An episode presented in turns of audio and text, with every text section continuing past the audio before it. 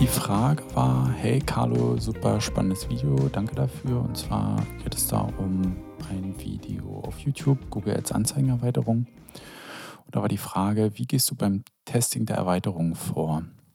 Also zum einen, ob die Erweiterungen überhaupt einen positiven Effekt haben und zum anderen auswerten, welche gut und welche schlecht laufen. Kann ich die Erweiterung auch an laufenden Kampagnen bearbeiten oder schade ich dann mit dem Algo? Ich fange mal mit der letzten Frage an.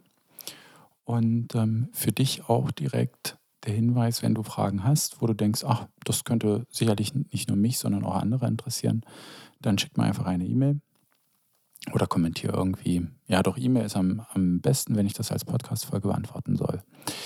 Kann ich Erweiterungen an, auch an laufenden Kampagnen bearbeiten oder schade ich damit den Algorithmus? Ähm, das kann man definitiv an laufenden Kampagnen machen. Ein Algorithmus oder sonst was schade ich damit nicht. So, dann, wie gehe ich beim Testen von Erweiterungen vor? Also generell ist das Testen von Erweiterungen sehr, sehr schwierig in Google Ads, weil die Daten, die hinter den Erweiterungen liegen, ähm, schwieriger zu interpretieren sind. Ja?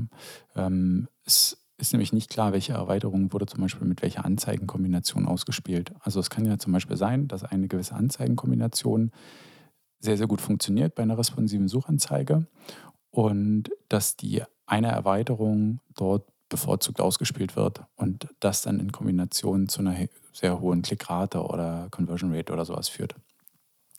Was jetzt aber die falsche Annahme wäre, zu sagen, okay, die Erweiterung hier funktioniert besonders gut. Ne? also das ist ähm, generell schwierig.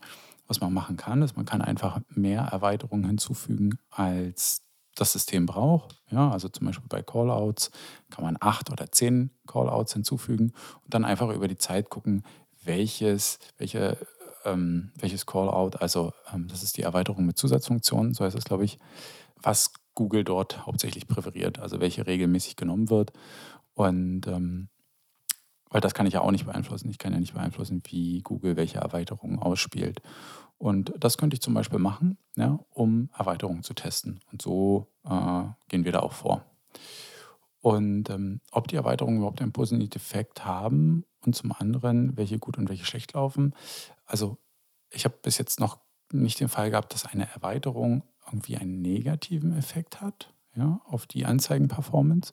Konnte ich bis jetzt noch nicht feststellen. Von daher würde ich hm, generell immer alle Anzeigenerweiterungen hinzufügen und dort keine Ausnahme machen. Und ja, mit, der, ähm, mit dem Auswerten muss man auch nochmal differenzieren eine Sidelink-Erweiterung versus eine Preiserweiterung finde ich schwierig zu vergleichen, weil die beiden ganz anders inhaltlich aufgebaut sind. Also könnte ich, wenn dann nur Sidelink-Erweiterung innerhalb, also Sidelink mit Sidelink und Preiserweiterung mit Preiserweiterung ähm, testen und vergleichen.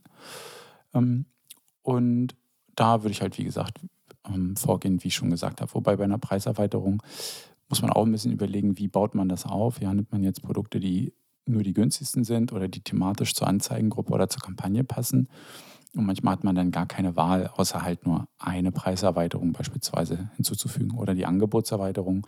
Da könnte ich vom Text ein bisschen variieren. Ja, manchmal ist, reicht das aber nicht von der Zeit, wenn ich jetzt, keine Ahnung, ähm, Osterangebot habe in dieser kurzen Zeit dieses Osterangebot ähm, zu bewerben, genügend Daten zu sammeln auf zwei verschiedenen Angebotserweiterungen, um dann zu sagen, welche besser läuft und welche nicht. Also da kann das dann auch einfach aufgrund zu weniger Daten gar nicht valide sein.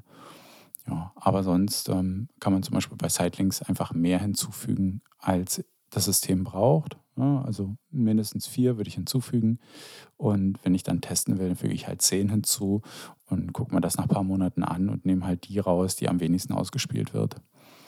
Ähm, so kann man das machen. Ja, wie gesagt, wenn du Fragen hast, schreib mir. Wenn du glaubst, dass die Folge wertvoll für dich war, dann lass eine Bewertung da. Das würde mich freuen, entweder mit oder ohne Text. Und ähm, teile das gerne mit einem Kollegen oder so, ähm, für den das mal ganz guten Input wäre. Bis später.